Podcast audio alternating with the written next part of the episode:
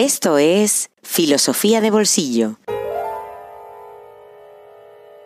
El podcast para aprender filosofía en cualquier lugar. Presentado por Diego Chivilotti.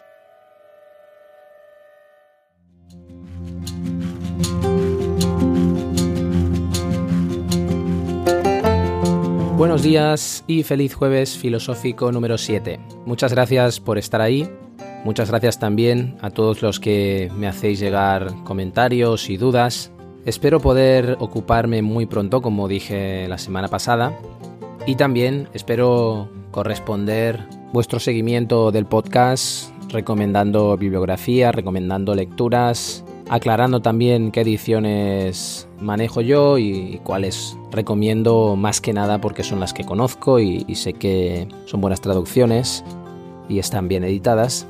Y puedo anunciar ya que todavía no vamos a empezar con Aristóteles porque hay cuestiones de Platón que son importantes y que todavía no he podido tocar. Pero sí que la próxima semana Aristóteles ya por fin hará aparición y de todos modos, Platón nunca nos va a abandonar. Es, como creo que ya dije en alguna edición anterior, y si no lo digo esta vez, quien delimita el marco de juego, delimita las reglas y delimita el espacio en el que se va a mover prácticamente toda la historia de la filosofía occidental.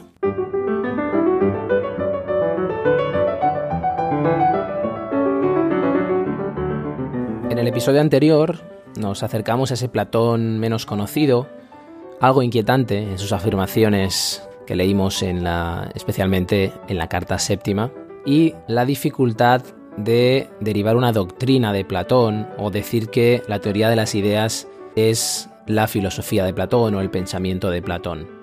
Más allá de eso, sí que recordé que Platón tiene muchas lecciones que ofrecernos, aunque no pudimos entrar en esas lecciones porque si no el capítulo ya hubiera sido demasiado largo. Así que hoy vamos a abordar esas lecciones, comenzando por la idea de belleza y la estética.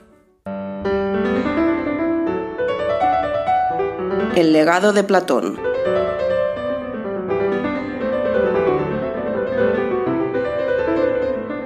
¿A dónde tenemos que acudir para encontrar lo que dice Platón o lo que dicen los diálogos de Platón sobre esa cuestión y la lección que nos dejan. Tenemos en el Hipias Mayor el texto más antiguo de lo que nosotros llamamos estética, un texto en el que se dan definiciones de belleza, se intentan varias definiciones de lo que es bello, sin terminar de dar ninguna. De hecho, el diálogo termina diciendo lo bello es difícil y dejando la cuestión abierta. Pero el texto que resulta todavía más fundamental en ese aspecto es el famoso banquete o también simposio, teniendo en cuenta que la palabra griega es simposión, que quiere decir beber juntos, que es lo que todavía en la actualidad se hace en los simposios. Se va a beber y a comer y a hacer ver que se comparte conocimiento. En este banquete o simposio, también traducido a veces como del amor, encontramos la reflexión más antigua conservada sobre la relación que existe entre la estética y el erotismo, o lo que nosotros llamamos estética, aunque estoy utilizando un anacronismo porque, como ya veremos en episodios futuros, si es que llegamos tan lejos con filosofía de bolsillo, es que la estética como disciplina no llega hasta la modernidad, hasta la ilustración, de hecho, hasta el siglo XVIII. Pero en fin, para entendernos, hablamos de estética y de erotismo. En el banquete hablan toda una serie de personajes, Fedro, Pausanias, Aristófanes, etc. Es una obra literaria increíble.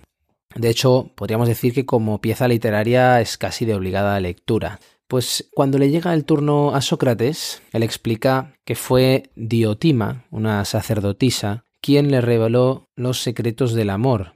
En un momento dado, explica una escala del conocimiento erótico, o podríamos decir una escala de la belleza. Eh, recuerda que para Platón el universal o la idea, eso que habíamos explicado, esa cuestión tan abstracta de la idea, está en algún lugar, en otro lugar podríamos decir, porque no tiene lugar en este mundo, digamos, donde están las cosas.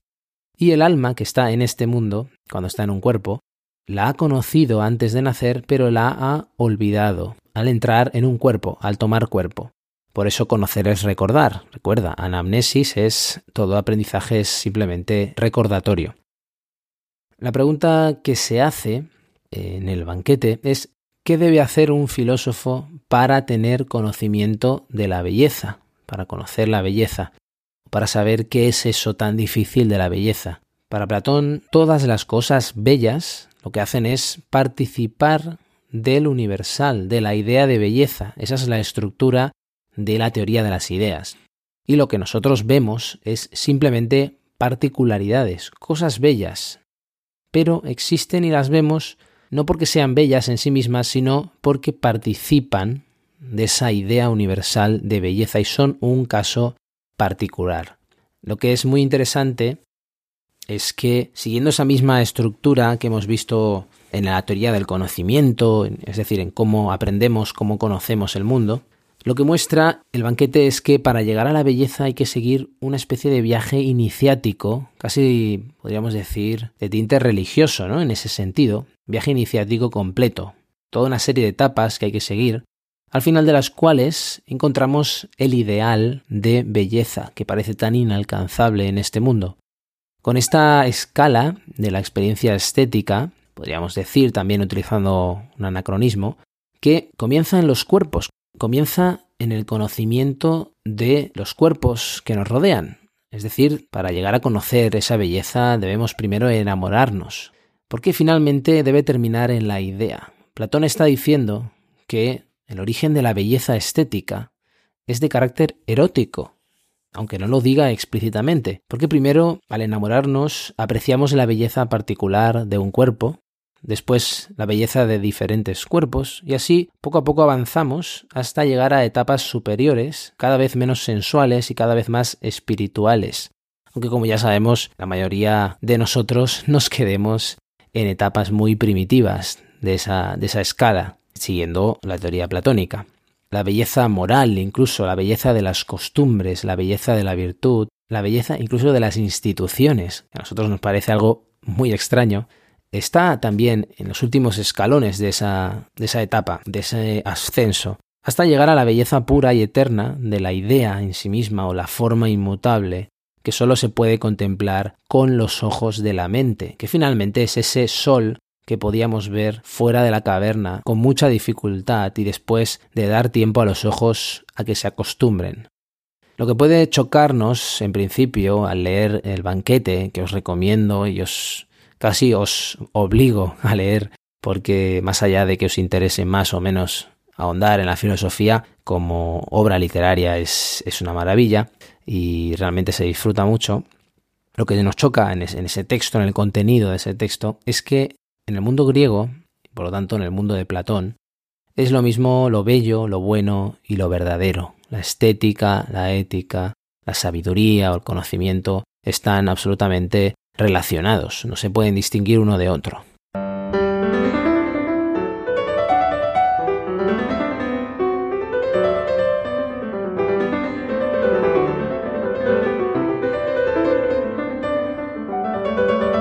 Lo tanto, es una lección fundamental también que nos deja Platón, la de que hay un largo camino que debemos hacer cada uno de nosotros, con cautela, pero sin ningún miedo.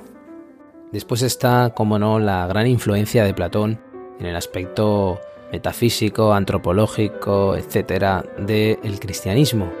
Y vuelvo para poner un ejemplo otra vez a la querida República, ese diálogo que he mencionado otras veces, al libro décimo, por ejemplo, donde encontramos una escatología final, una teoría sobre lo que le sucede al alma al final de la vida. Por lo tanto, toda una teoría de la inmortalidad del alma tan importante para el pensamiento cristiano, para el pensamiento occidental también. Hay que recordar que todo esto no se le ocurre a Platón sentado un día en su casa, sino que tiene una larga tradición anterior, evidentemente. Habría que buscar doctrinas pitagóricas, etc. Pero es verdad que a través de Platón, a partir de él, eso tiene gran influencia en nuestra cultura. En él aparece el conocido mito de Er, de un soldado que muere y es resucitado solo para explicar a los que estamos aquí, a los vivos, lo que le sucede a las almas después de muertas. Y entonces dice lo siguiente, relato sobre un bravo varón, un soldado, Er, el armenio de la tribu Panfilia.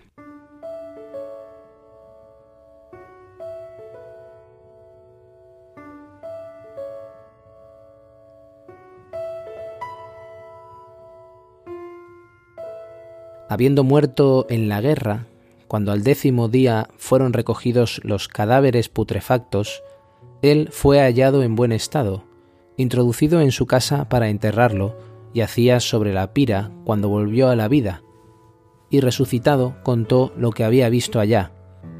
Dijo que cuando su alma había dejado el cuerpo, se puso en camino junto con muchas otras almas, y llegaron a un lugar maravilloso, donde había en la tierra dos aberturas, una frente a la otra, y arriba, en el cielo, otras dos opuestas a las primeras.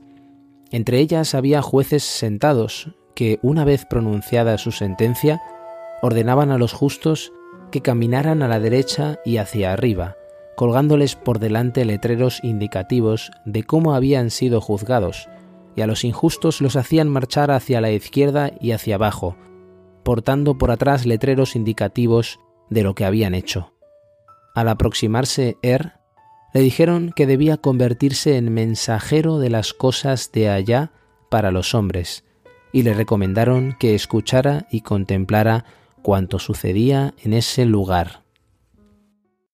En otras palabras, la idea de un resucitado que es enviado al mundo para anunciar algo importante a los vivos. No sé si a vosotros os suena de algo pero a mí me suena bastante. Quizá la lección más valiosa que nos deja Platón y más necesaria en la actualidad es que no sabemos qué es la verdad, ni quizá no sabemos cómo se llega, pero si hay un camino, la única manera de llegar es el diálogo, el diálogo. Nadie la posee, pero en cada uno de nosotros hay una parte, preguntando y escuchando, porque la pregunta es la confesión de la ignorancia y por lo tanto es el primer paso hacia la sabiduría. Y también porque la pregunta siempre nos va a llevar más lejos que cualquier respuesta.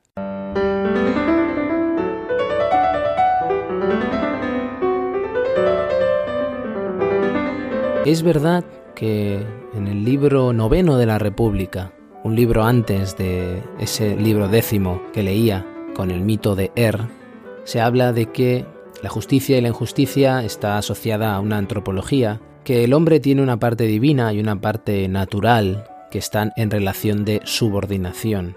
Es verdad que la vida filosófica es aquella en la cual la parte divina está supeditada a la parte natural. Es verdad que el tirano, como el tirano Dionisio II que había conocido Platón, no puede controlar esta parte divina. Es verdad que al tirano le falta felicidad interior, a pesar de su felicidad exterior. Pero no debemos venerar ideas ni personas, que es lo más peligroso que hay. También Platón nos deja la lección de que debemos venerar en cualquier caso la actividad de pensar y de dialogar. A mayor distancia histórica, seguramente, más grande se hace esa aura que nos hace creer en ideas inamovibles o en seres humanos como si estos fueran seres de luz inmateriales. Así seguramente nos presentamos a Platón, incluso a través de estas palabras que intento hacer llegar en filosofía de bolsillo. Pero no, los filósofos no son eso, ni han sido eso, ni lo serán. Todos han sido seres humanos de carne y hueso, con sus sueños, sus anhelos y sus miedos. Y también con sus contradicciones. Por eso, seguramente la gran lección de Platón se resuma en esa palabra que es el diálogo, que consiste como dice su etimología, el significado griego, el logos que se comparte, ese logos que se va pasando de mano en mano, porque no es propiedad de nadie.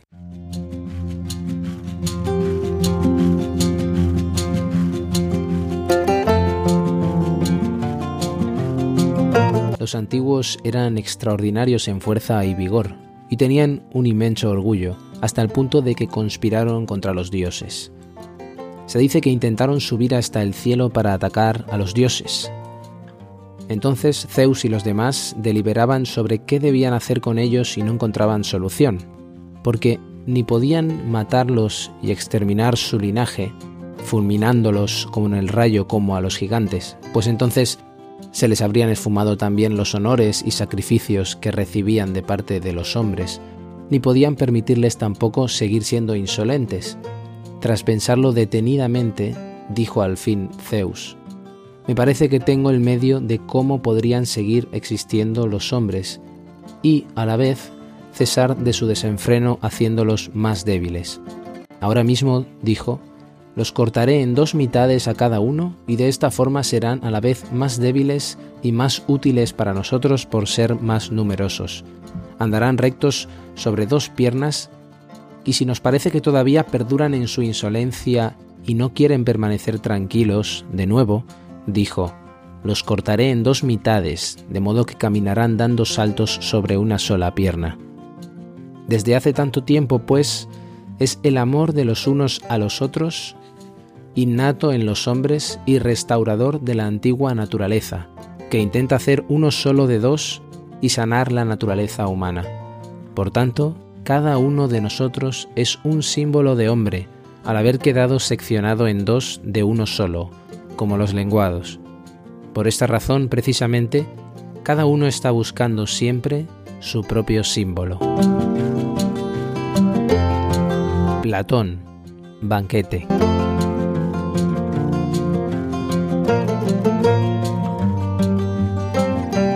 Así que aquí dejamos el séptimo episodio de Filosofía de Bolsillo.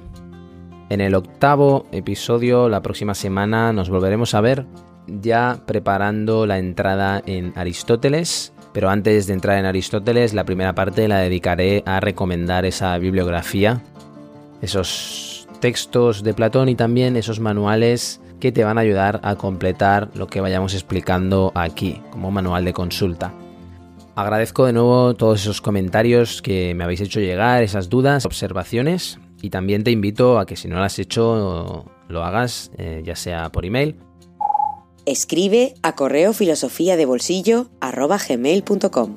En las redes sociales en las que me puedes buscar como Diego Chivilotti, porque me ocuparé de algunas dudas y observaciones que me habéis enviado el próximo jueves y lo pondré en común, lo emitiré para que también pueda llegar a otras personas que quizá se han planteado cuestiones parecidas pero no han tenido tiempo o no han encontrado la manera de hacerme llegar algunos comentarios. Nos vemos la próxima semana en Filosofía de Bolsillo. Hasta pronto.